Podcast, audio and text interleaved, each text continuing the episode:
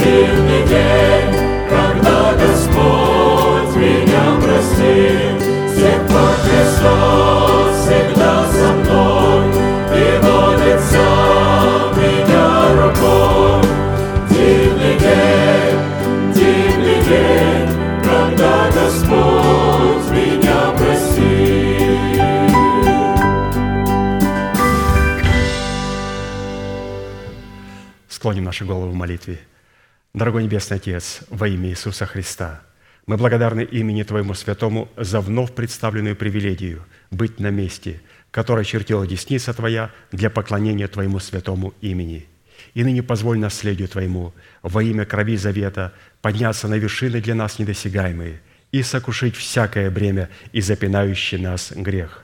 да будут прокляты в этом служении, как и прежде, все дела дьявола, болезни, нищета, преждевременная смерть, демоническая зависимость, всевозможные страхи, депрессии, разрушения, косность, невежество – все это да отступит от шатров святого народа Твоего. И ныне встань, Господи, на место покоя Твоего Ты и ковчег могущества Твоего, и да облекутся святые Твои спасением Твоим, и да возрадуется пред лицом Твоим. Дай нам больше от Духа Твоего, пропитай нас Духом Твоим святым. Позволь нам найти светлое лицо Твое. Мы благодарим Тебя, что это служение представлено апостолом Аркадием в Твои божественные руки, и мы молим Тебя, продолжай вести его рукой сильную и превознесенную. Великий Бог, Отец и Дух Святой. Аминь. Будьте благословены, пожалуйста, садитесь.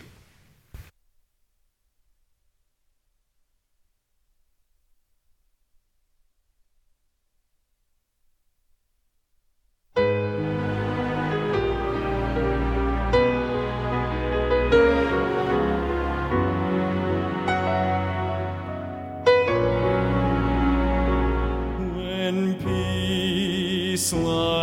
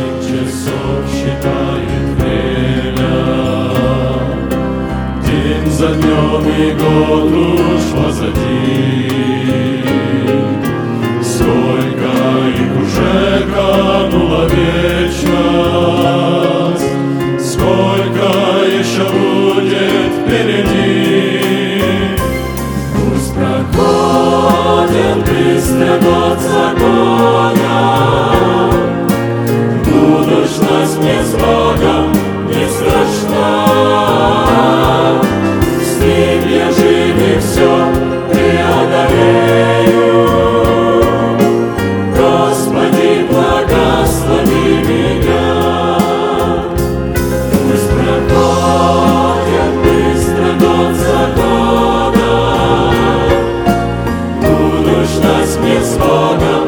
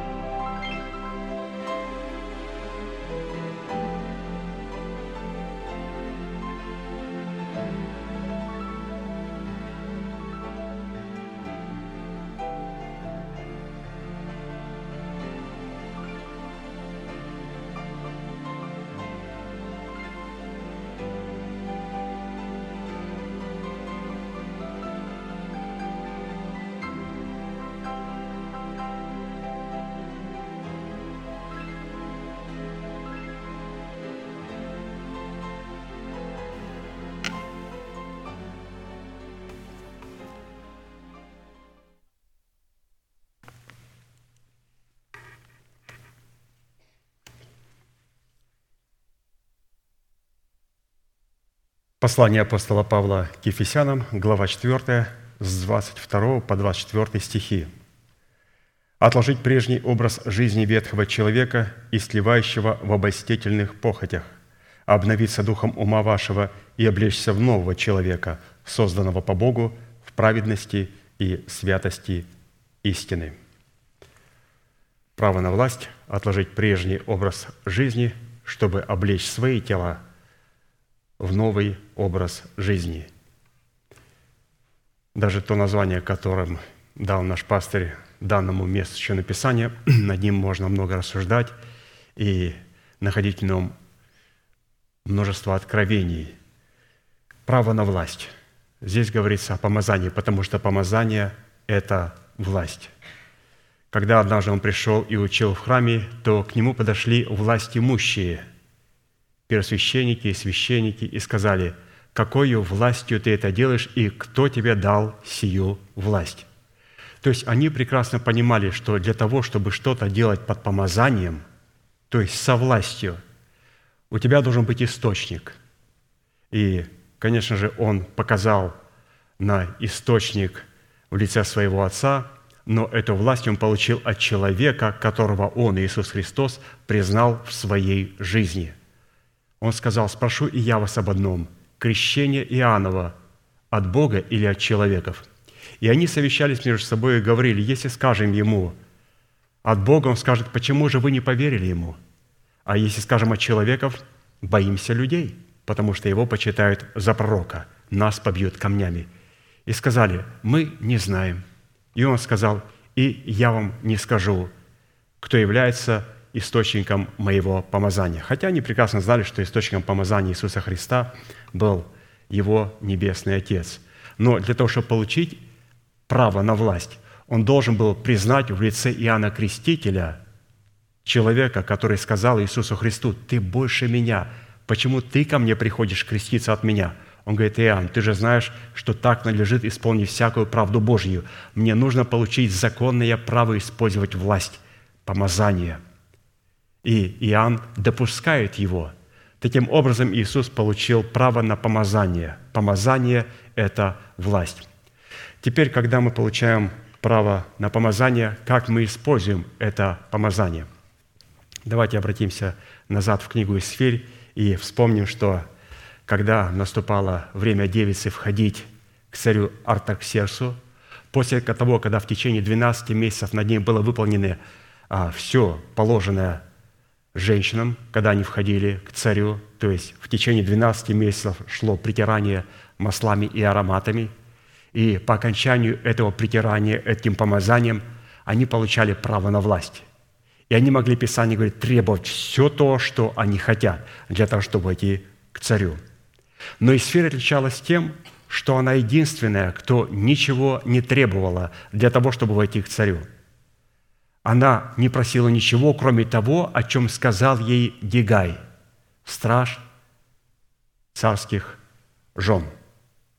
И поэтому, когда все девицы, которые требовали, потому что они получили право на власть, то, что им казалось нужным, и то, что понравится царю, входили вечером, уходили из его царского дома утром, и Писание говорит, они уходили в другой дом. Этот дом назывался домом наложниц. И там был совершенно другой а, человек, который стоял над этим домом Шаасгаза. Это был тоже царский евнух, но только страж наложниц. Но Есфирь не была наложницей. Она стала женой. После того, когда она вошла, Писание говорит, она нашла благоволение и благорасположение не только в очах царя, а также во всем окружении его. Она ему очень понравилась, понравилась ему, и он возложил свой венец на ее голову. Поэтому вы видите, а, как мы относимся к помазанию. Право на власть. Как мы используем помазание. Это говорит о том, что мы будем иметь на своей голове венец и будем женой невестой Агнца, либо просто направимся в дом наложниц, где будет совершенно другая личность, которая будет назирать над нами. Но если мы хотим поддерживать все-таки отношения с Духом Святым в лице Гигая, то мы должны понимать, что а, право на власть можно получить тогда, когда мы спросим Его, что бы ты хотел дать? И Он говорит, вот что необходимо сделать. Царица Исфирь, тебе необходимо отложить прежний образ жизни и облечь свое тело в новый образ жизни. Если ты с этим откровением придешь к царю, он возложит венец на твою голову. Люди требуют помазания для евангелизации. Они требуют помазания для изгнания бесов, требуют помазания для какой-то рода религиозной деятельности. Там тоже нужно помазание. Но она использовала помазание для того, чтобы творить волю Божью, которую Господь заключил в заповеди. И для выполнения этой повелевающей заповеди, записанной у апостола Павла и представленной нам в серии проповедей апостола Аркадия, как мы знаем, задействованы три судьбоносных, повелевающих и основополагающих действия. Это отложить, обновиться и облечься. От выполнения именно этих трех требований будет зависеть совершение нашего спасения, которое дано нам в формате семени, чтобы обрести его в собственность в формате плода правды. И вот в связи с этим мы остановились на сказании 17-го псалма Давида, в котором познание и исповедание полномочий, содержащиеся в сердце Давида в восьми именах Бога, позволило Давиду возлюбить и призвать достопоклоняемого Господа, а Богу дало основание задействовать полномочия этих возможностей в битве против врагов Давида. Псалом 17, 1, 4 Возлюблю Тебя, Господи, крепость моя, Господь, твердыня моя и прибежище мое, Избавитель мой, Бог мой, скала моя, на Него я уповаю, щит мой, рог спасения моего и убежище мое. Призову достопоклоняемого Господа и от врагов моих спасусь». И, святые, мы сейчас прогласим эти восемь имен, и когда будем провозглашать, давайте еще раз помнить, как нам подчеркнул наш пастырь, брат Аркадий, что Давид – он, когда провозглашал эти исповедания, он выражал свою любовь к Господу. И это дало основание Богу задействовать те полномочия, которые находятся в этих божественных именах. Поэтому, когда мы будем призывать Господа, мы будем обращать это к Нему. Мы обращаемся к Нему для того, чтобы Он мог услышать это исповедание любви и задействовать те полномочия, которые находятся в этих именах. Итак, Господи, ты крепость моя, Господи, Ты твердыня моя, Господи, Ты прибежище мое, Господи, Ты избавитель мой, Господи, Ты скала моя, Господи, Ты щит мой, Господи, Ты рог спасения моего, Господи, Ты убежище мое. Да услышь Господь исповедание веры нашего сердца – и да соделает нас достойными этих имен, и да задействует все полномочия, которые есть в этих именах против наших врагов.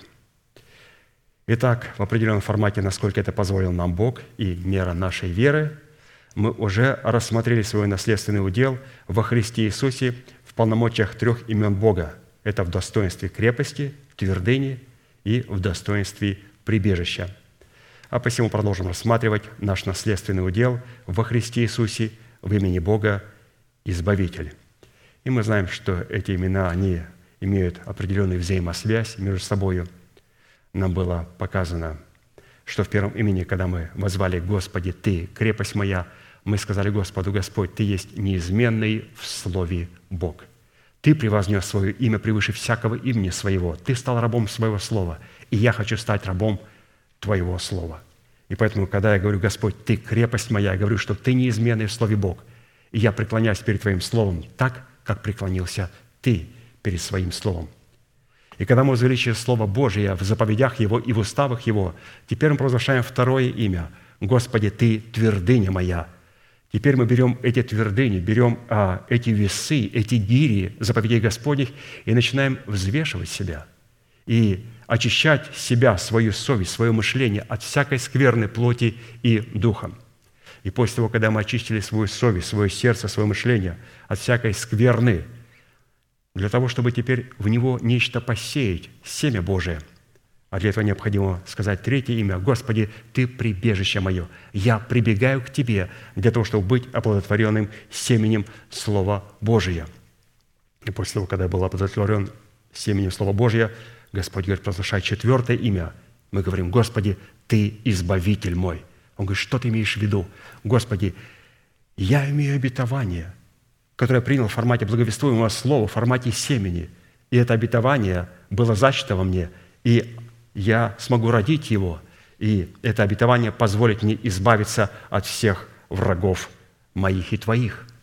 Мои враги – это враги Господа. Все до одного. Все враги мои – это враги Господа. Итак, Господи, Ты избавитель мой. Свойства и лексика в определении имени Бога Избавитель, как и предыдущие имена Бога, не может быть найдено ни в одном из имеющихся словарей мира. Имя Избавитель включает в себя следующее определение. Избавитель – это вождь завета. То есть Господь избавляет кого? Только тех людей, которые находятся с Ним в завете – Избавитель – это искупитель от плена греха и смерти. Необходимо увидеть себя в этом плену и а, возненавидеть этот плен в лице ветхого человека, который держит нас в этом плену греха и смерти, в тисках закона греха и смерти. Избавитель – это спаситель тела. Здесь говорится об усыновлении нашего тела – что Господь хочет установить наше тело здесь, на земле. Не просто нас а, вознести к себе и потом там нас изменить. Он хочет здесь, на земле, изменить нас и представить свои полномочия через человека на земле, в спасенном теле. Избавитель также – это защитник от гнева Божия. То есть мы не просто говорим, «Господи, избавь меня от этих болезней, избавь меня от этой ситуации, избавь меня от этого человека, избавь меня от ветхого человека». Нет, мы говорим, Господи, защити меня от Твоего святого гнева. Да найду я милость пред лицом Твоим. И он говорит, конечно же, ты найдешь, если ты сокроешь себя в скале, в расщелине и будешь находиться под покровом утеса. Он говорит, только две вещи, которые смогут спасти тебя. Господи, что ты имеешь в виду? Он говорит, первое, ты должен признать власть, покров утеса. И второе, ты должен находиться в расселении скалы, в смерти Господа Иисуса Христа – и тогда я смогу защитить тебя от своего гнева. И если я смогу тебя защитить от своего гнева, то я смогу тебя защитить от всех твоих врагов. Избавитель также – это восстановитель в правах на наследие. Избавитель – это помещающий нас как свою святыню в безопасность. Избавитель – это сохраняющий наш залог до явления Христа. Вот такие интересные определения у нашего Господа – Господь, Ты избавитель, и нам необходимо, чтобы Господь задействовал их, когда мы будем молиться к Нему. А Он задействует только тогда, когда мы будем понимать и знать, что находится в этих именах. Итак, в данной молитвенной песне Давида из прочитанных определений выше следует заключить, что в имени Бога Избавитель сокрыт наследственный удел Сына Божия, в котором и через которого человек получает способность пускать в оборот залог своего спасения – чтобы получить прибыль в спасении своей души и в усыновлении своего тела искуплением Христовым. Получить прибыль, которая будет выражаться в спасении нашей души и в усыновлении нашего тела. Поэтому Господь сеет свое семя в наш дух. То есть наш дух находится в полной ответственности за спасение нашей души и за спасение нашего тела. И если наш дух промежутке нашей коротенькой жизни на планете Земля не сможет спасти нашу смертную душу и наше тленное тело, он погибнет и пойдет в озеро огненное вместе с нашей душой и с нашим телом. Поэтому Дух очень заинтересован спасти себя. Дух хочет быть спасенным. А спасти себя – это спасти душу и тело. А потерять душу – это значит дух пойдет на вечное мучение, в муку вечную. Учитывая такой союз Бога и человека, для нас становится жизненно важным определить в каждой сфере нашего бытия, как роль, Бог, как роль Бога, так и роль человека. И для этой цели мы пришли к необходимости рассмотреть ряд таких четырех вопросов. Во-первых, какими характеристиками и категориями определяется наш наследственный удел в имени Бога Избавитель. Второе, какое назначение в реализации нашего спасения призван выполнять наш наследственный удел в имени Бога Избавитель. Третье, какую цену необходимо заплатить, чтобы дать возможность Богу быть нашим Избавителем. И четвертое, по каким результатам следует определять, что Бог действительно является нашим Избавителем в реализации нашего призвания. И в определенном формате мы уже рассмотрели суть первых трех вопросов, а поэтому давайте продолжим рассматривать вопрос четвертый. Итак, вопрос четвертый. Как он звучит? Еще раз. По каким результатам следует испытывать самого себя на предмет того, что Бог действительно является нашим избавителем в реализации нашего призвания. И первый признак, который мы с вами прошли, по которому следует определять, что Бог является нашим избавителем, это потому, что шатер наш в безопасности, и мы способны смотреть за домом своим, чтобы не согрешать. Я прочитаю это место еще написания, и вы вспомните, о чем мы говорили в прошлую пятницу. Иов 5 глава 17 и 24 стихи – Блажен человек, которого вразумляет Бог, и потому наказание Вседержителева не отвергай, ибо Он причиняет раны и сам обвязывает их. Он поражает, и Его же руки врачуют. В шести бедах спасет тебя, и в седьмой не коснется тебя зло. Во время голода избавит тебя от смерти, и на войне от руки меча.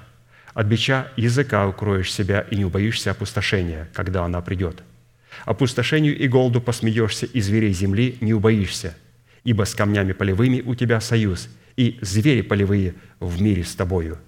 И узнаешь, что шатер твой в безопасности, и будешь смотреть за домом твоим, и не согрешишь. То есть здесь нам было дано увидеть о том, что существует семь вещей, от которых нам необходимо избавиться – то есть то зло.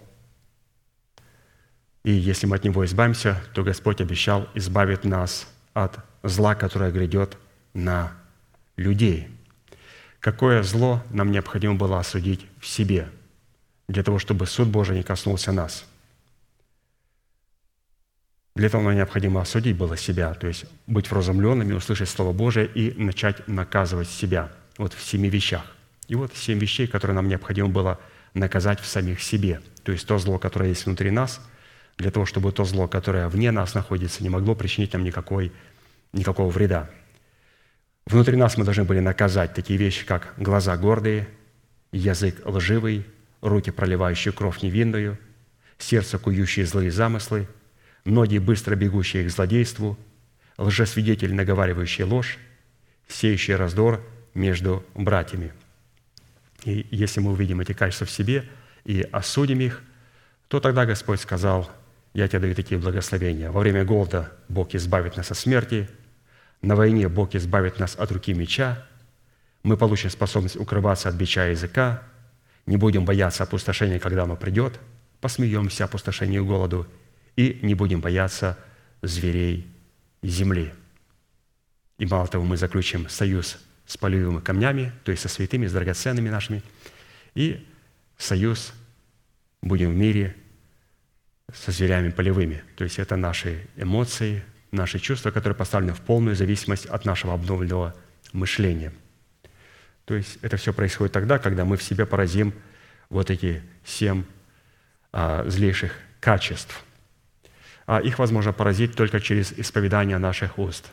Мы помним о том, что когда был голод в Израиле три года, год за годом, во времена Давида.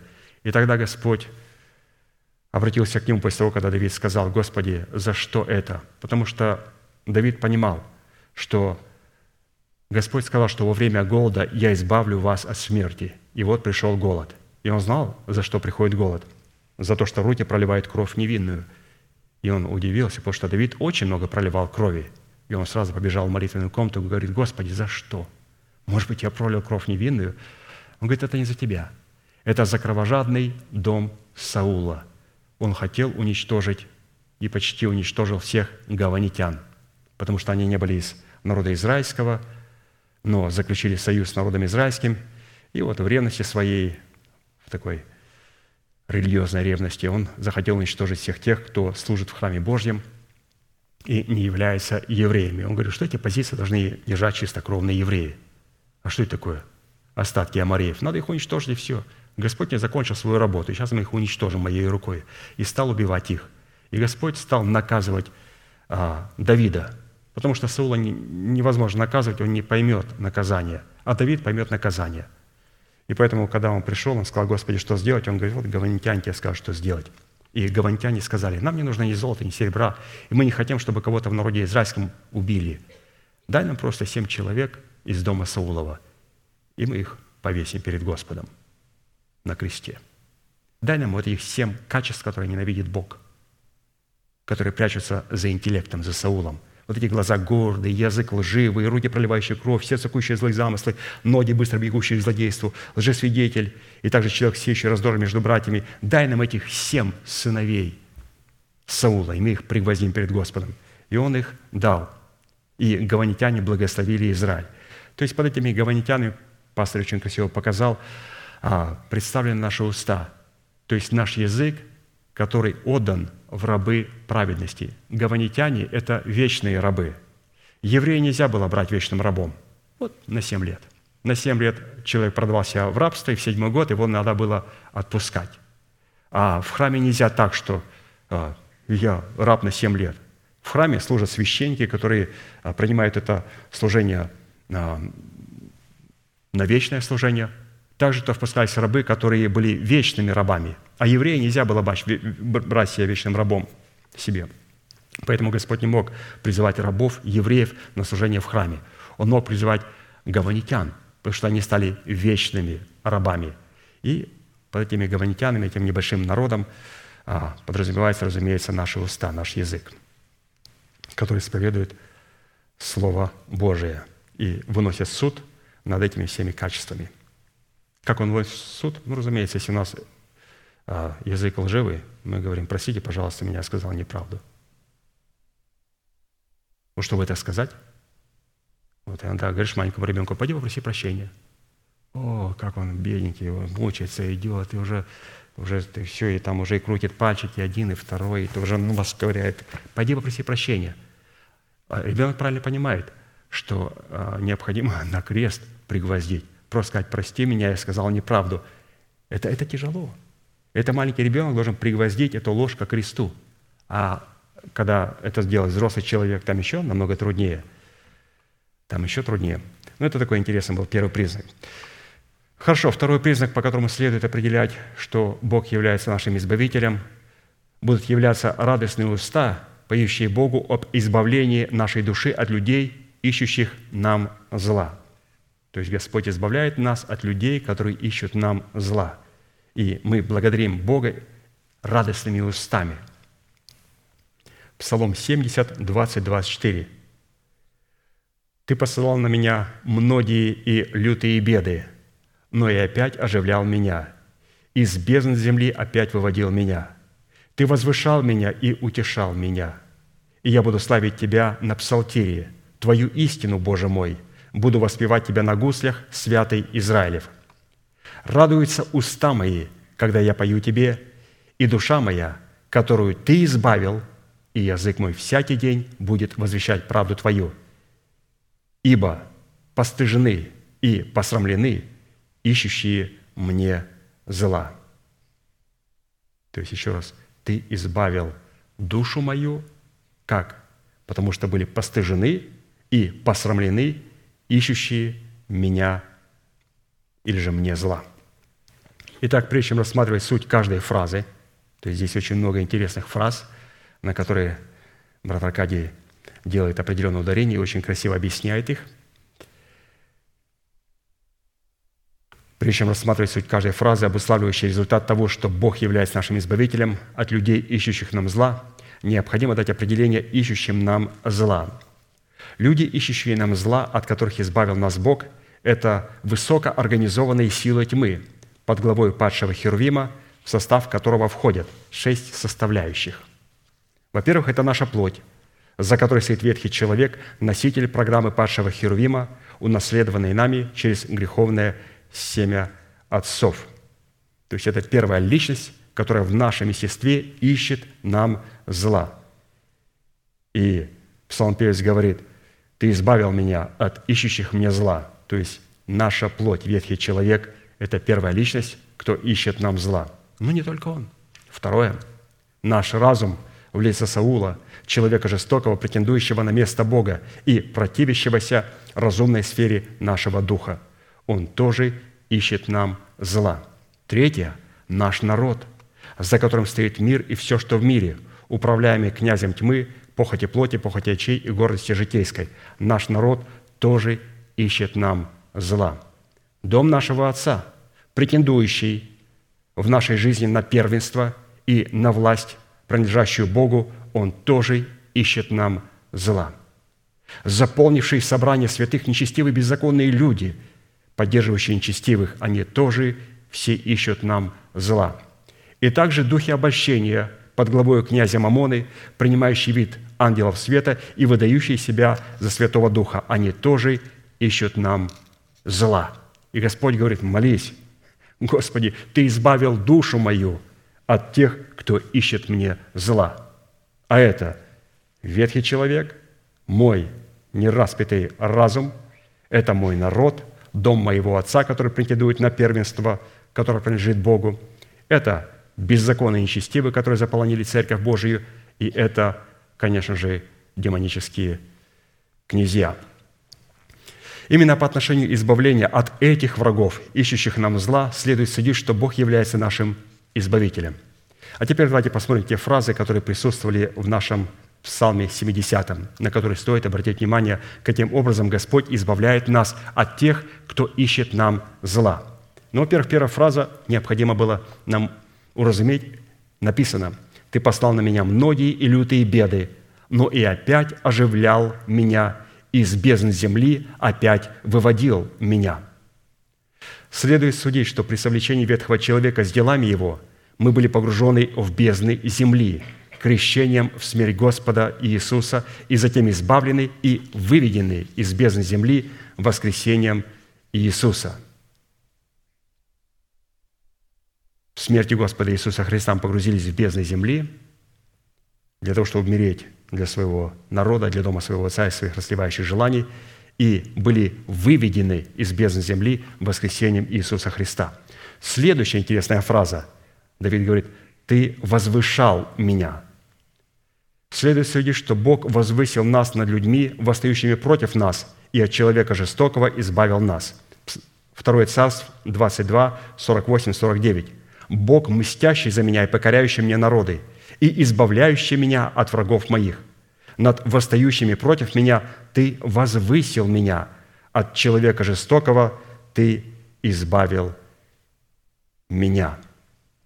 То есть Господь возвышает. Как Он возвышает? Когда человек смиряется. Потому что ни Саул, ни те, кто ищет нам зла, у них нет одного качества, одного качества – смирения. И поэтому, когда человек смиряется – в это время Господь возвышает нас над врагами нашими. А вот фраза «Ты утешал меня». Здесь следует судить, что милость Бога в формате драгоценных обетований поддерживала и утешала нас. То есть Он утешал нас через драгоценные обетования. Не просто похлопать по плечу, да ладно, брат, все будет в порядке. Ну, то есть что в порядке? Надо утешать себя. А чем утешать себя? драгоценными обетованиями. Псалом 93, 17, 19. «Если бы не Господь был мне помощником, вскоре вселилась бы душа моя в страну молчания. Когда я говорил, колеблется нога моя, милость Твоя, Господи, поддерживала меня. При умножении скорбей моих в сердце моем утешения Твои услаждают душу мою». То есть это при наличии великих скорбей, которые были в сердце Давида, он должен был утешать себя такими словами, которые смогли бы услаждать его душу. А это могут быть только святые клятвенные обетования, драгоценные обетования, потому что во время а, таких сильных переживаний, ну, мало чем можно утешить человека, мало чем можно утешить человека. То есть можно утешать только Словом Божьим – а вот следующая фраза. «И я буду славить Тебя на псалтире, Твою истину, Боже мой, буду воспевать Тебя на гуслях, святый Израилев». Следует судить о наличии радости о Господе, присущей праведникам. То есть здесь а, Давид радовался. Псалом 32, 1, 4 написано «Радуйтесь, праведные о Господе, правым прилично славословить. Славьте Господа на гуслях, пойте Ему на десятиструнной псалтире, пойте Ему новую песнь, пойте Ему стройно, с восклицанием, ибо Слово Господне право, и все дела Его верны». То есть необходимо радоваться, радоваться, для того, чтобы Господь мог избавить нас от всех тех, кто ищет нам зла. А вот по фразе «радуются уста мои, когда я пою тебе», и душа моя, которую ты избавил, и язык мой всякий день будет возвышать правду твою, ибо постыжены и посрамлены ищущие мне зла, следует судить, что мы возлюбили правду и возненавидели беззаконие. Евреям 1.9 «Ты возлюбил правду и возненавидел беззаконие, посему помазал тебя Боже Бог твой елеем радости более соучастников твоих». Теперь немножко поговорим об этой радости – той радости, которая присутствует у человека, который возлюбил правду и возненавидел беззаконие. То есть это очень важный компонент, который сможет нас избавить от наших врагов, которые ищут нам зла. Наличие неземной радости. Как мы прочитали, что неземная радость, она здесь выражается, когда мы начинаем любить правду и ненавидеть всякое беззаконие. Только поэтому Господь помазал – и помазывают елеем радости. Что такое радость? Радость – это составляющая плода правды, взращенного в доброй почве нашего сердца, и семени благовествуемого нам слова об оправдании, которое мы получили даром по благодати Божьей из источников спасения, которыми являются человеки, облеченные полномочиями отцовства Бога. То есть, пожалуйста, откуда происходит радость? Это плод. Радость – это плод. Но как получить этот плод? Пастор говорит, что плод радости возможно получить только тогда, когда мы получаем семя в начале. И это семя можно получить только от источников спасения. И этими источниками спасения являются человеки, облеченные полномочиями отцовства Бога, которые обладают вот этим семенем, семенем радости, неземной радости. И когда мы принимаем это семя – и приносим свой плод, то тогда мы имеем возможность, разумеется, избавляться от тех, кто ищет нам зла. Ну, это радость. А вот неземная радость. Так, если конкретно сказать, что такое неземная радость? Неземная радость – это дисциплина ума и воли, соработающая с истиной учения Христова, запечатленной в сердце человека и откровением Святого Духа, открывающего истину в сердце. Вот это есть неземная радость. То есть неземная радость – это дисциплина ума и воли. Ну какого ума и воли? Тот, который соработает с учением Иисуса Христа, который запечатлен в нашем сердце, и со Святым Духом, который открывает значимость этого слова. Когда у нас есть истина, есть Дух Святой, открывающий эту истину, то тогда у человека есть доступ к неземной радости, которая выражается в дисциплине ума и воли – Состояние атмосферы радости в сердце позволяет нам вести свою эмоциональную сферу под усы в направлении установления нашего тела искуплением Христовым. Неземная радость – это не радостное и будоражащее чувство, ведущее за собой разумную и волевую сферу души в поклонении Богу. То есть обратите внимание, что неземная радость – это не будоражащее чувство. Пастор говорит, вот это происхождение именно та радость, та неземная радость, которую можно получить а, в формате семени от источников спасения, то есть от помазанников Божьих, и принести плод, плод неземной радости. И она выражает себя, эта неземная радость, не просто в будораживающих чувствах, а в дисциплине обновленного ума и воли, поставленной в полную зависимость от откровений истины в сердце, которые ведут за собой эмоциональную сферу – в поклонение Богу. Если наше поклонение не отвечает требованиям структуры, в которых дисциплина обновленного ума и воли поставлены в полную зависимость от откровений истины в сердце, мы не сможем повести за собой эмоциональную сферу в поклонение Богу. А следовательно, такое поклонение утрачивает свою значимость, так как не отвечает требованиям атмосферы радости, в которой призвано происходить поклонение в духе и в истине. Исайя 12, 1, 6. «И скажешь в тот день, славлю Тебя, Господи, Ты гневался на меня, но отвратил гнев Твой и утешил меня. Вот Бог спасение мое, уповаю на Него и не убоюсь, ибо Господь сила моя и пение мое Господь. И Он был мне во спасение, и в радости будете почерпать воду из источников спасения». То есть в радости будете почерпать воду из источников спасения. «И скажете в тот день, славьте Господа, призывайте имя Его, возвещайте в народах дела Его, напоминайте, что велико имя Его, пойте Господу, ибо Он соделал великое. Да знают это по всей земле. Веселись и радуйся, жительница Сиона, ибо велик посреди тебя святый Израилев». Радостные уста, поющие Богу об избавлении своей души от людей, ищущих нам зла, присущи исключительно праведным человекам, которые путем исповедания веры Божьей, пребывающие в их сердцах, ведут свою эмоционального коня под усы в атмосферу поклонения в духе и истине. А следовательно, если мы не пустили в оборот залог нашего оправдания, данного в залоге нашего спасения, чтобы взрастить его в плод правды, который мог бы стать нашей собственностью – и нашим юридическим основанием для словословия Бога, у нас не будет никакого основания наследовать удел в имени Бога из Избавителя. Вот такая была интересная вторая составляющая. Каким образом Господь избавляет нас от ищущих нам зла. Вот необходимо обладать этой неземной радостью, где наша ум и наша воля – находятся в дисциплине и поставлены от Слова Божьего и от Духа Святого. Это позволяет нам поклоняться Богу в Духе и в истине. Очень важно, неземная радость – это дисциплина. То есть, если вас спросили, что такое радость? Вы скажите, радость для нас – это не будоражащее чувство. Это дисциплина ума и чувства, которые находятся в полной зависимости от истины Слова Божия и от Духа Святого, который открывает это Слово. Он говорит, а где получить эту радость? Из источников спасения. Какого источника спасения? У Бога? Ну, Господи, ну дай мне эту радость.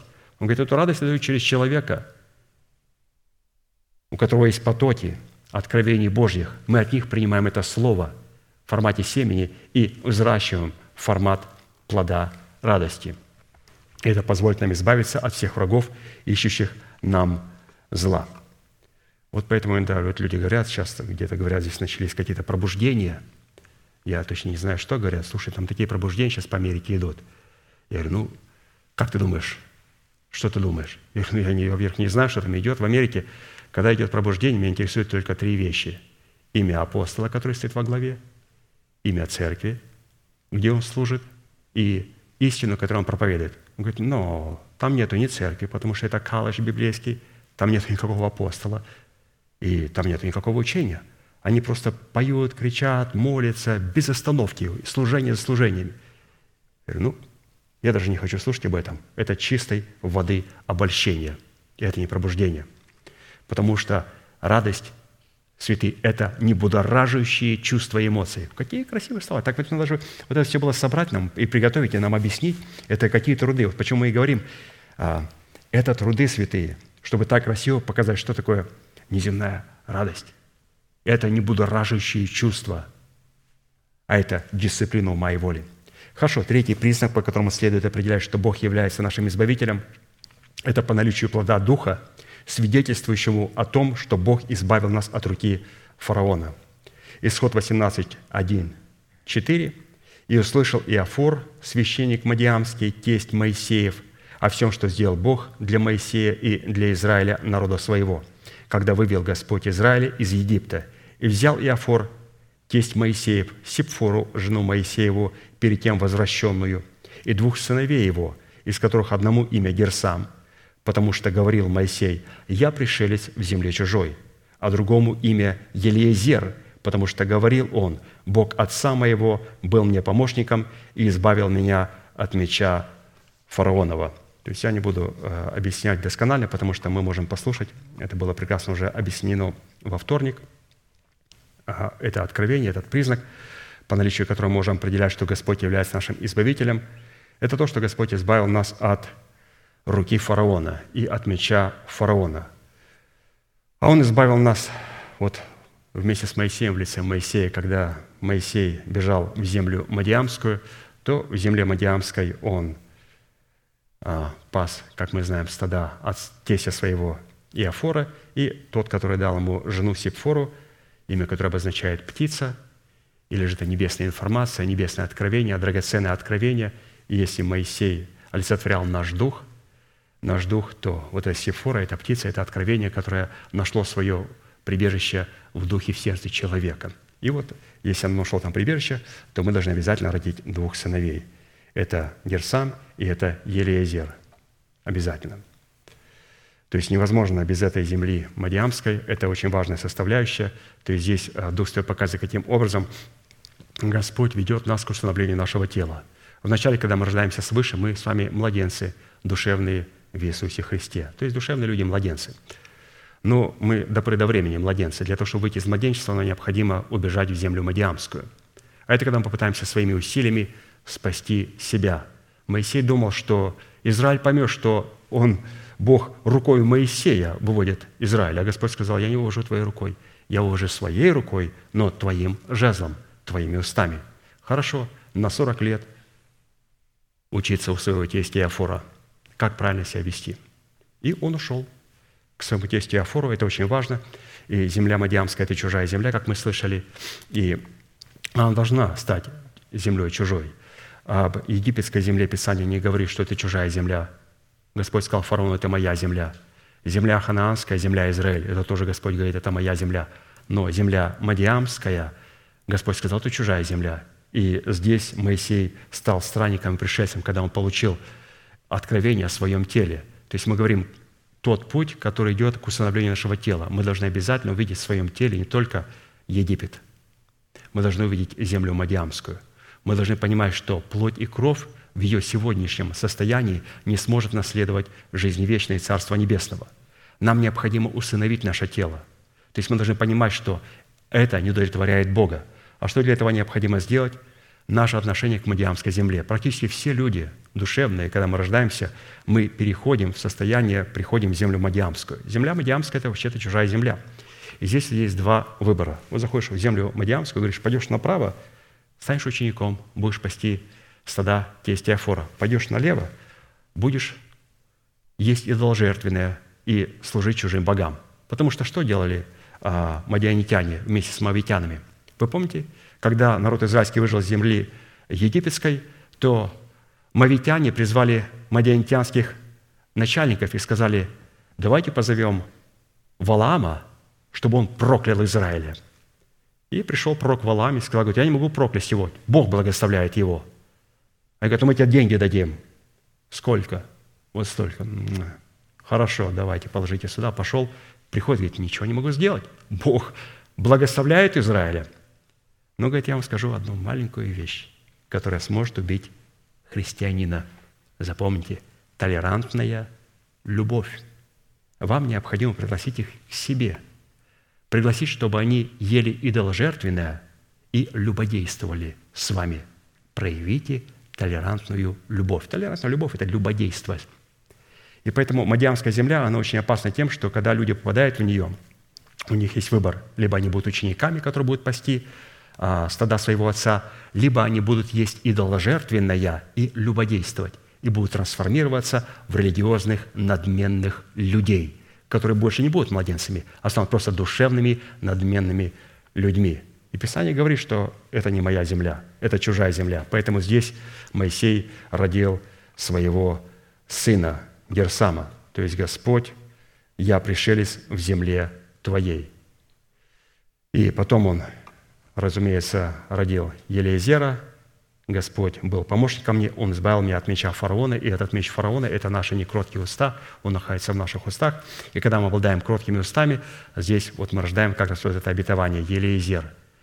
И поэтому очень важно, святые, когда мы попадаем в Мадиамскую землю, мы понимаем о том, что наше тело, плоть и кровь не наследует Царство Небесное в ее нынешнем положении, и необходимо установить это тело.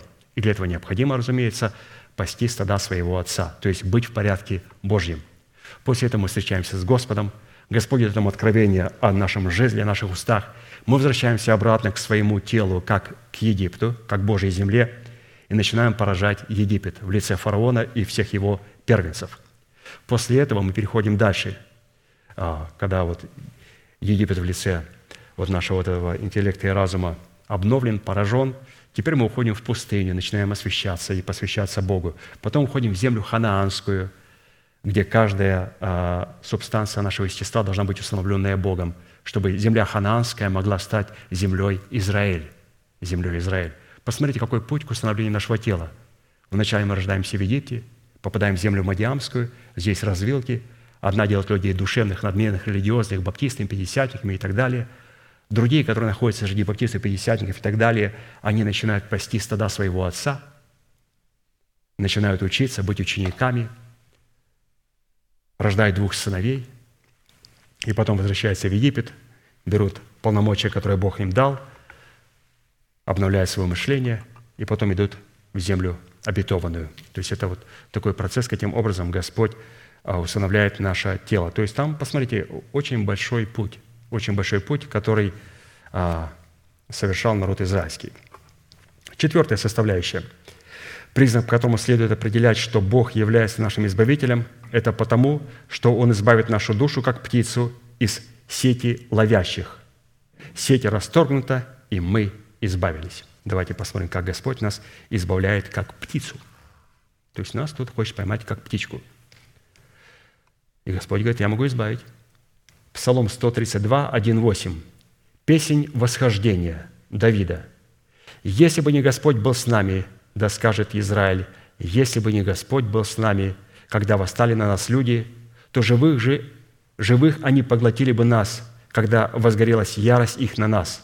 Воды потопили бы нас, поток прошел бы над душою нашей. Прошли бы над душою нашей воду бурные. Благословен Господь, который не дал нас в добычу зубам их. Душа наша избавилась, как птица из сети ловящих. Сеть расторгнута, и мы избавились. Помощь наша в имени Господа, сотворившего небо и землю. То есть очень много опять здесь а, интересных фраз, на которые стоит обратить внимание. Ну, первое, следует обратить внимание на род исповедания, исходящего из внутреннего состояния сердца, что является признаком освобождения души нашей от сети ловящих нас. То есть это была молитва, которая исходила из сердца. Это была постоянная молитва. Если бы не Господь был с нами, если бы не Господь был с нами. То есть это исповедание постоянной, непрекращающейся молитвы – Римлянам 10, 8, 10. Но что говорит Писание? «Близко к тебе слово в устах твоих и в сердце твоем». То есть слово веры, которое проповедуем. То есть оно где находится? Оно находится в нашем сердце и в наших устах. Ибо если устами твоим будешь исповедовать Иисуса Господом и сердцем твоим веровать, что Бог воскресил Его из мертвых, то спасешься, потому что сердцем верует к праведности, а устами исповедует к спасению. То есть, чтобы Господь нас избавил – как птичку от сети, нам необходимо понять, что у нас есть спасение только в одном – исповедовать веру нашего сердца обязательно. Если мы не сможем исповедовать веру нашего сердца, то мы не сможем быть избавлены от сетей. Второе, следует обратить внимание на то, что исповедание сие происходит во время восхождения в Иерусалимский храм. То есть Писание говорит «песень восхождения Давида». То есть он восходил в Иерусалимский храм – это такой род поклонения, которое совершалось исключительно три раза в году и было возведено в повеление, неисполнение которого грозило истреблением из своего народа. Давайте посмотрим, когда народ израильский восходил в Иерусалим на поклонение. То есть три главных праздника, которые должны присутствовать в нас для того, чтобы нам быть избавленными от сетей и не попасть туда, как птичка. Второзаконие 16, 16, 7. Три раза в году весь мужской пол должен являться перед лице Господня, Бога твоего, на место, которое изберет Он. И вот эти праздники. В праздник опресноков, праздник седмиц и в праздник кущей. И никто не должен являться пред лице Господня с пустыми руками, но каждый с даром в руке своей, смотря по благословению Господа, Бога твоего, какое Он дал тебе.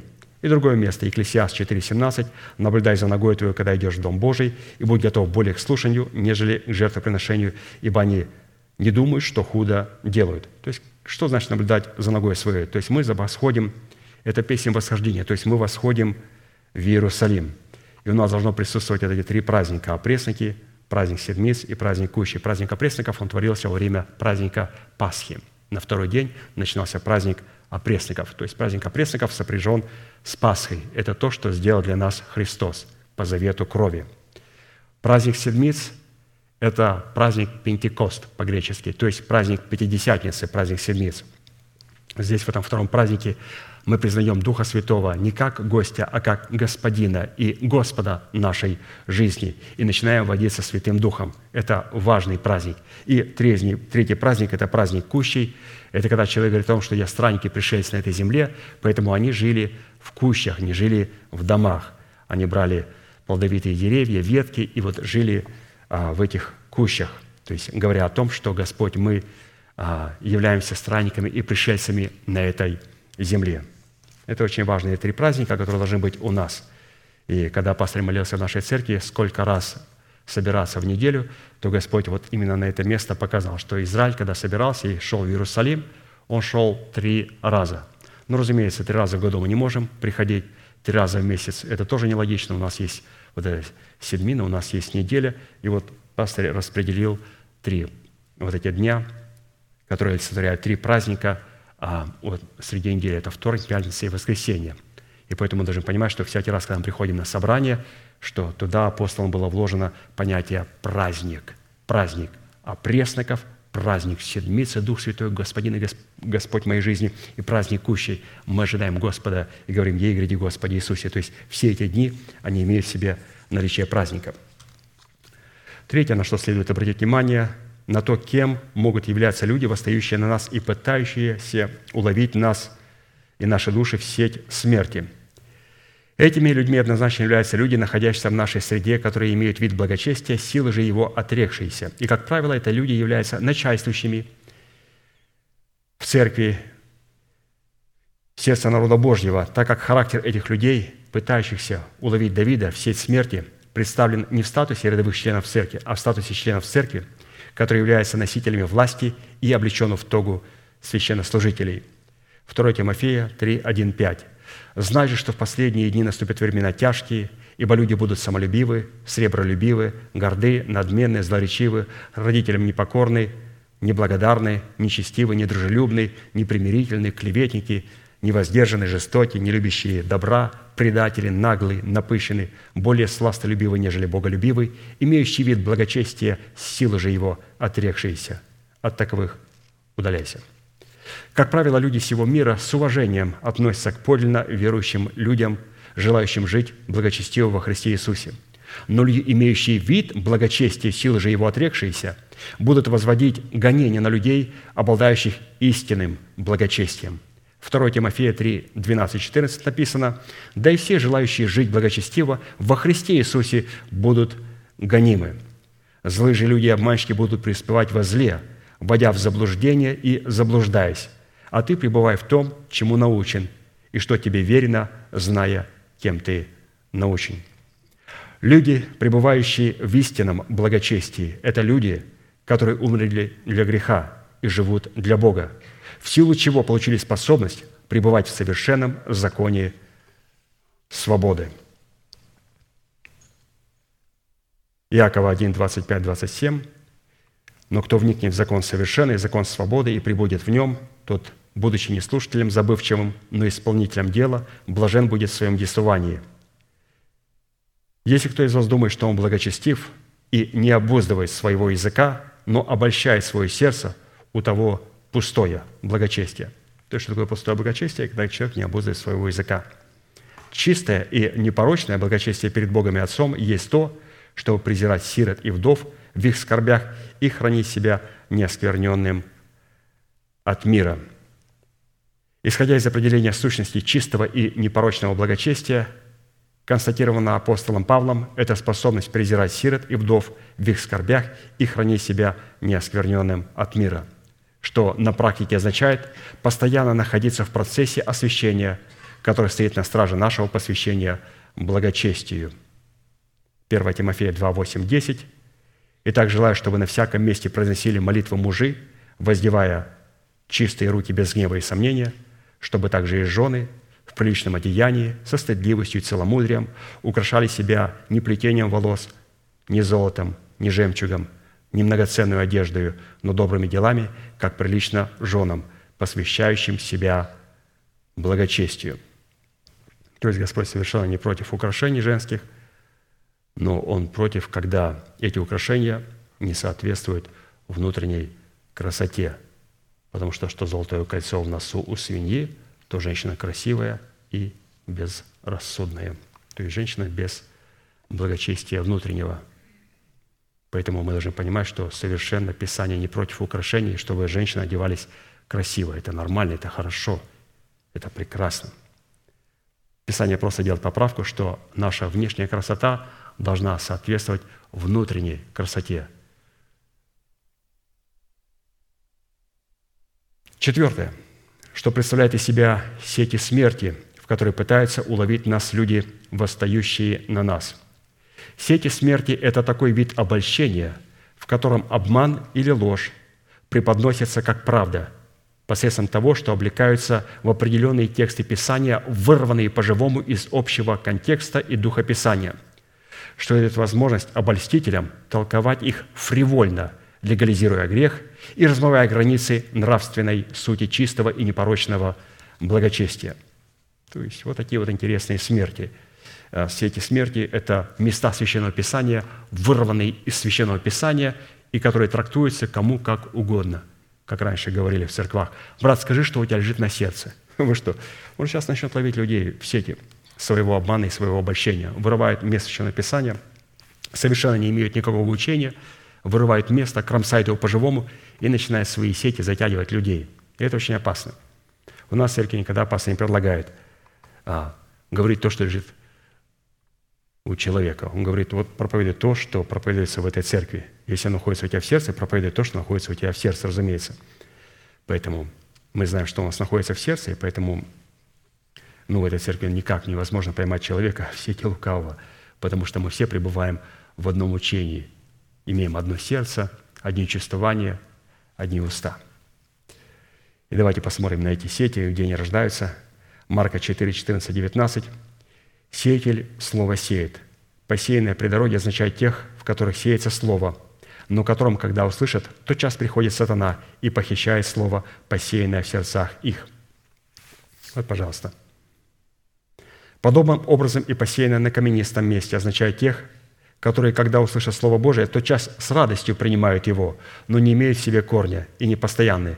Потому, когда настает скорбь или гонение за Слово, тот час соблазняются – Посеянное в терне означает слышащих слово, но в которых заботы века сего, обольщение богатством и другие пожелания входят в них, заглушают слово, и оно бывает без плода. То есть это все вот сети, сети смерти, которые что хотят? Хотят похитить то слово, которое Бог в нас сеет.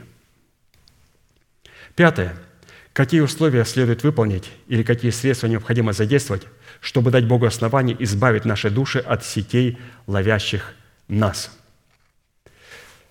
Чтобы Бог мог получить основание избавить наши души от сетей, ловящих нас, необходимо творить дела Божьи. В чем заключается суть дел Божьих? Суть дела Божьего состоит в том, чтобы стараться не о пище тленной, но о пище, пребывающей в жизнь вечную. А для этого необходимо принять человека, которого пошлет нам Бог – а не человека, которого выбираем мы путем голосования, чтобы он льстил нашему необрезанному уху. То есть человек, которого мы выбрали, он никогда не будет нам говорить, давать хлеб, который пребывает в жизнь вечную. Он будет давать пищу, которая будет тленная. Человек, посланный Богом, будет обладать полномочиями отцовства Бога, а это означает, что он будет носителем семени Слова истины. Иоанна 6, 27, 29. Старайтесь не о пище тленной, но о пище, пребывающей в жизнь вечную, которую даст вам Сын Человеческий, ибо на нем положил печать свою Отец, Бог. Итак, сказали ему, что нам делать, чтобы творить дела Божии? Иисус сказал им в ответ, вот дело Божие, чтобы вы веровали в того, кого Он послал.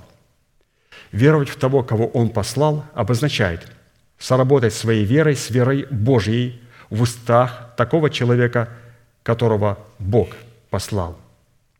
Теперь, как определить вот статус этих людей? Иоанна 20, 21, 23, которых Бог послал. Иисус же сказал им вторично, «Мир вам! Как послал меня Отец, так и я посылаю вас». Сказав это, дунул и говорит им, «Примите Духа Святаго, Кому простите грехи, тому простятся, на ком оставите, на том останутся. Средство, которое необходимо задействовать, чтобы дать Богу основание, избавить наши души от сетей, ловящих нас, это благовествуемое Слово о Царстве Небесном. Это то средство, которое поможет нам избавить наши души от сетей, ловящих нас. То есть это наше отношение к благовествуемому Слову о Царстве Небесном – Однако, чтобы принять семя благовествуемого нам слова о Царстве Небесном, необходимо приготовить почву своего сердца. Это крестом Господа Иисуса Христа, отделиться от своего народа, от дома своего Отца и от расливающих вожделений своей души. Матфея 10, 34, 40 написано, «Не думайте, что я пришел принести мир на землю. Не мир пришел я принести, но меч. Ибо я пришел разделить человека с отцом его, и дочь с матерью ее, и невестку со свекровью ее, и вродить человеку домашние его. Кто любит отца или мать более меня, недостоин меня, и кто любит сына или дочь более, нежели меня, недостоин меня. И кто не берет креста своего и следует за мной, тот недостоин меня. Сберегший душу свою потеряет ее, а потерявший душу свою ради меня сбережет ее. Кто принимает вас – принимает меня, а кто принимает меня, принимает пославшего меня». И еще Псалом 44, 11, 12 написано, «Слышащий и смотри, и преклони ухо твое, и забудь народ твой, и дом отца твоего, и возжелает царь красоты твоей, ибо он Господь твой, и ты поклонись ему». Человек, не потерявший душу свою в лице своего народа, дома своего отца и расливающих вожделение своей души путем соработы своего креста с крестом Христовым, будет наг, слеп и нем. И если этот человек, или же этого человека не привести ко Христу, которого представляют посланники Бога, они никогда не смогут обогатиться верою Бога и получить одежды оправдания, чтобы не видна была срамота ноготы Его, а также никогда не смогут прозреть и никогда не смогут исповедовать, кем для них является Бог что сделал для них Бог и кем они приходятся Богу. И вот наглядный пример из жизни Христа, каким он образом избавлял человека от слепоты и от немоты. То есть мы должны понимать, что это Бог будет делать через источники спасения. То, что сделал Христос, мы выше прочитали, что Христос сказал, «Как меня послал Отец, так и я посылаю вас».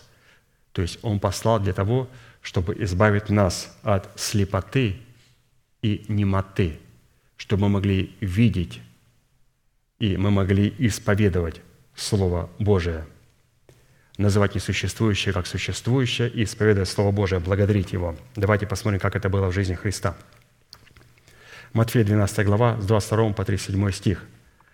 «Тогда привели к Нему бесноватого». Какого бесноватого? который бросался в огонь, рычал. Нет, очень спокойный человек. Он был слепой и немой. Писание говорит, бесноватый, который был слепой и немой.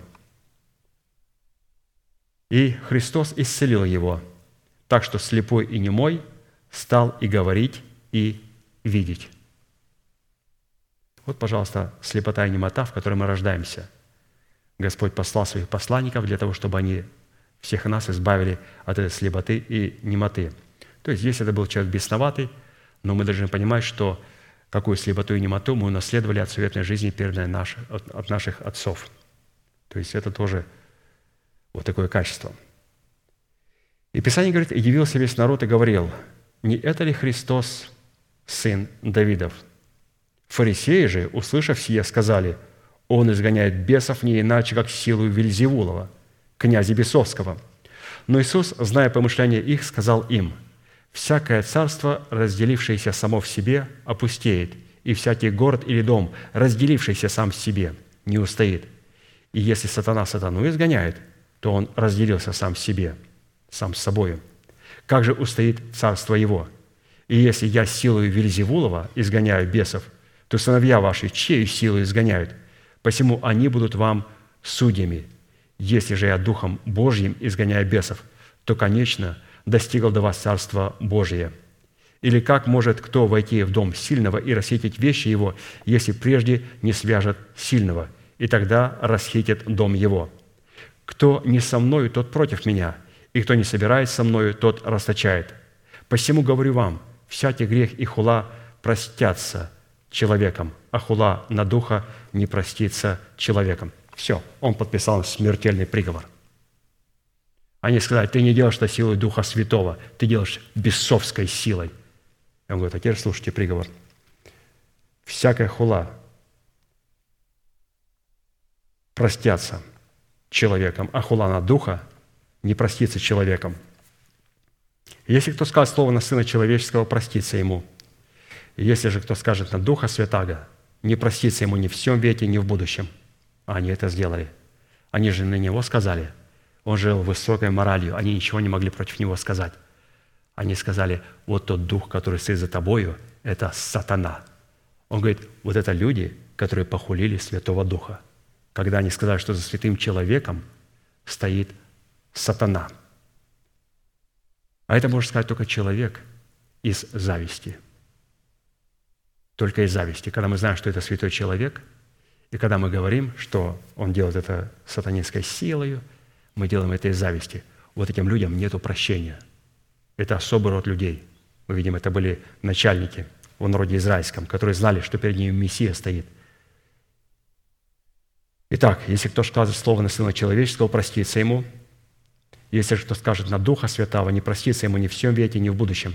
Или признайте дерево хорошим, и плод его хорошим, или признайте дерево худым, и плод его худым. Ибо дерево познается по плоду. Порождение ехиднины – как вы можете говорить доброе, будучи злы? Ибо от избытка сердца говорят уста. Добрый человек из доброго сокровища выносит доброе, а злой человек из злого сокровища выносит злое. Говорю же вам, что за всякое праздное слово, какое скажут люди, дадут они ответ в день суда, ибо от слов своих оправдаешься и от слов своих осудишься. Итак, быть бесноватым или одержимым означает быть во власти демона или находиться под властью демоном. И в данном случае эта одержимость выражала себя в слепоте и немоте. Образно в данном событии представлены две категории одержимых. В данном две категории одержимых. Первую категорию Господь исцелил, вторую Господь Иисус проклял. Первая категория, которая изъявила свое согласие быть приведенными ко Христу – чтобы Он исцелил ее словом Своим от слепоты и немоты, а вот вторая категория противилась истине, проповедуемой Христом, и всячески пыталась дискредитировать учение Христа, которое изобличало их ложное благочестие. Вот это вторая категория одержимых людей. Это одержимые люди, у которых сатана в духе – у этих он находится еще в душе, в суетной жизни. А та категория людей, которая знает, что перед ними стоит помазанник Божий, святой человек, и которые говорят, он все это делает не Духом Святым, а он это делает сатанинской силою. Это люди, которым нет прощения ни в всем веке, ни в будущем. Опять же, эти слова может сказать только человек из зависти. Зависти к святому человеку Божьему. Хорошо, святые, если у вас будет желание найти эту проповедь пастыря из архива, это будет месяц январь, 17 число, 20 год, служение в пятницу. Будьте благословены в вашей молитве, пожалуйста, будем молиться.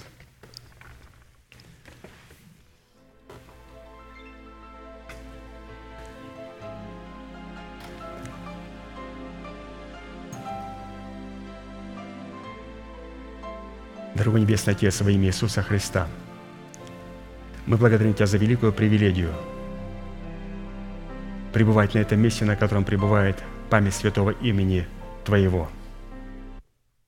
Мы благодарим Тебя, Господь, за то, что постоянная память пребывает на этом месте в формате Твоего Слова, в формате Твоей истины, Твоего учения, Господа нашего Иисуса Христа, пришедшего во плоти. Мы благодарим Тебя за этот порядок, который сегодня пребывает в Церкви Божьем. Мы благодарим, Господь, что Ты помнишь это место. Твои очи обращены на эту землю. Обращены, Господь, на это служение, на сердца Твоих святых, которые находятся на этом месте. Мы благодарим Тебя, Господь, что сегодня мы имели возможность превознести Тебя как Господа нашей крепости. Ты, Господь, крепость наша. Ты, Господь, неизменный в Слове Бог. И мы благодарим Тебя за Слово Твое, за откровение Твое, которое Ты превознес, и рабом которого Ты стал. Сегодня мы также, Господь, преклоняемся перед Твоим Словом, трепещем перед Ним и смиряемся перед Ним, и соработаем свою веру с Твоей верою, и готовы повиноваться, Господь, тому Слову, которое, Господь, мы сегодня услышали, и которое находится уже в нашем сердце. Мы благодарим Тебя, Господь, за то, что Ты позволишь нам очистить наше сердце и нашу совесть от всяких мертвых дел, очиститься от скверной плоти и духа, для того, чтобы прибегать к Тебе, Господь, и быть оплодотворяемым семенем Слова Божьего – плоде которого, Господь, Ты сможешь нас избавить от смерти, от ада преисподней. Мы благодарим Тебя, Господь, за источники спасения, которые Ты нам даруешь сегодня в лице Церкви Божьей, в лице тех помазанников, Господь, которые сегодня имеют Слово, Слово от Тебя, Слово, Господь, которое сможет избавить нас от сетей лукавого, для того, чтобы избавить душу нашу – от сетей смерти. Для этого, Господь, мы хотим сегодня быть пойманными в сети Царства Небесного, быть пойманными сетями, Господь, Твоего Слова. Мы хотим, Господь, сегодня поймать себя исповеданием своих уст и стать вечными рабами Твоего Слова и Твоих заповедей. Мы благодарим Тебя, Господь, за эту привилегию, что Ты избавляешь нас – от сетей смерти. Мы принимаем, Господь, из источника жизни, спасения Твое.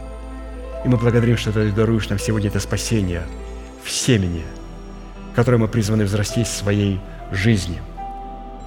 Мы благодарим Тебя, Господь, что Ты избавил нас не только от сетей смерти, Ты избавил, Господь, от всех тех, кто ищет нам зла. Ты избавил, Господь, нас от ветхого человека, живущего в нашем теле от царствующего греха. Ты избавил нас, Господь, от нашего необрезанного мышления. Ты избавил нас, Господь, от нашего народа, от дома нашего Отца, который претендует, Господь, на Твое место, но который ищут нам зла и ищут нам смерти – ты избавил нас, Господь, от дьявола и сатаны. Ты избавил нас от смерти, от всякого рода проклятия. Мы благодарим Тебя, Господь, что Ты избавил нас тогда, когда поместил в сердца наши неземную радость. И Ты позволяешь нам, Господь, сегодня восходить в Иерусалим. И всякий раз, Господь, когда мы приходим на это место, мы не просто приходим в церковь, Господь, мы восходим в Иерусалим – потому что в нашем сердце присутствует непорочная радость. Благодарим Тебя за непорочную радость, которая сегодня находится в наших сердцах. Что мы сегодня не исходим от будоражащих чувств. Но сегодня Ты позволил нам дисциплинировать наш ум и нашу волю,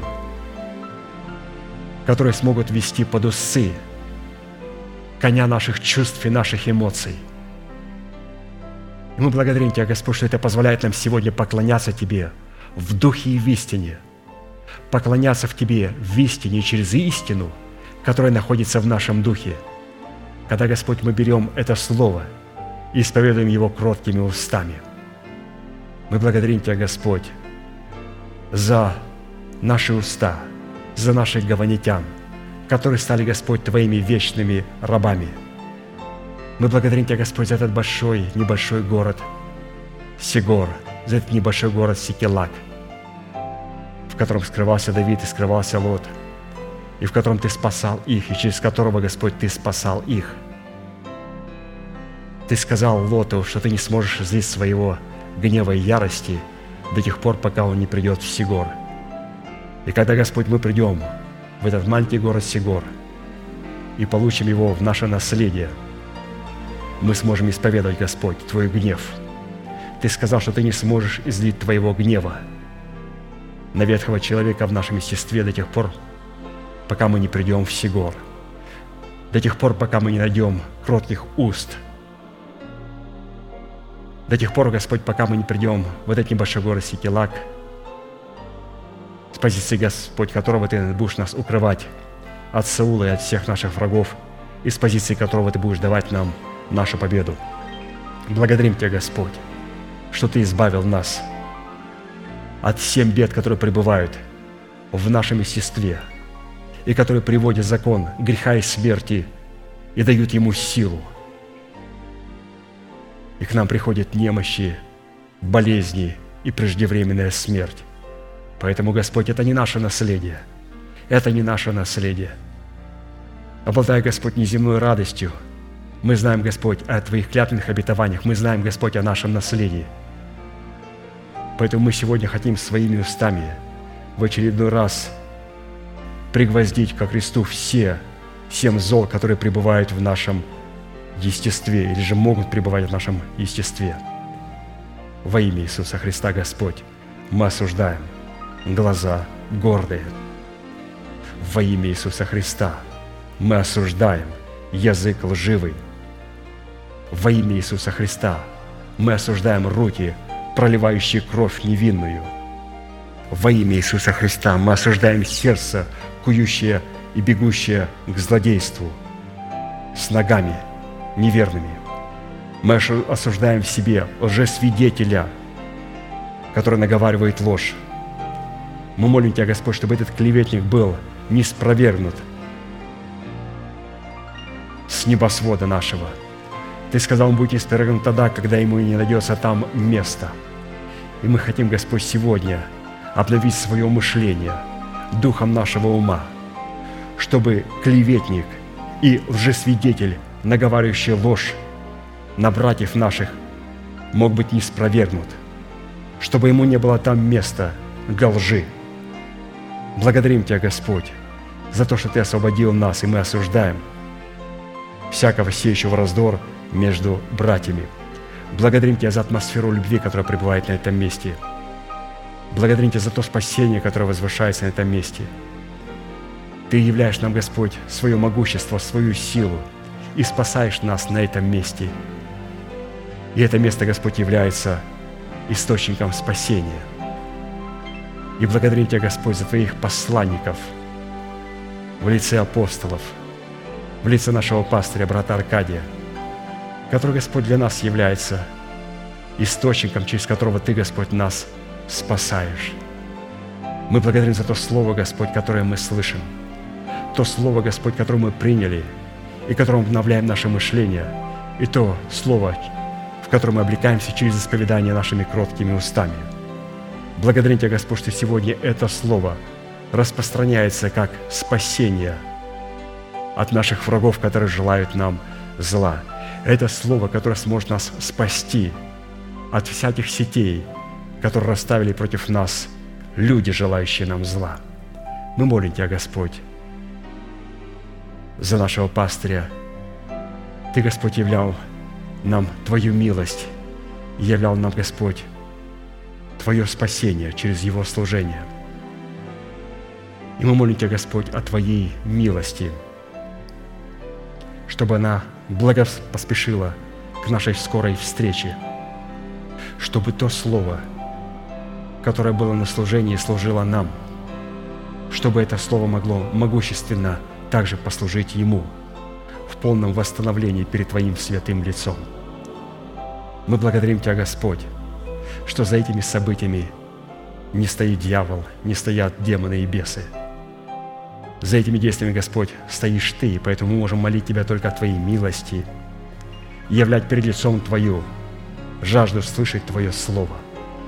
То Слово, Господь, которое сможешь Ты положить на золотом столе хлебов предложения. Потому что Ты только через Твоих апостолов, через людей, насаждающих Слово, можешь положить Слово на золотой стол хлебов предложения. И через Твоих слуг, через поливающих, Ты можешь взять это Слово с золотого стола хлебов предложения и дать его в распоряжение нашего обновленного мышления, нашей души. И мы благодарим Тебя, Господь, за то слово, которое попадает сегодня в распоряжение нашей души. Но мы знаем, Господь, у Тебя есть те откровения, которые должны стать и поступить в распоряжение нашего духа. А ты это можешь сделать только через человека, насаждающего Слово, только через человека, который представляет Твое отцовство. И поэтому, Господь, мы молим Тебя. Мы явили ревность по Слову Твоему, Господь. Мы явили жажду по Слову Твоему. Мы взяли, Господь, хлебы золотого стола хлебов предложения, и мы молим Тебя, Господь, чтобы Ты снова положил Твои хлебы, Твои откровения через человека, через которого Ты насаждаешь Слово Свое.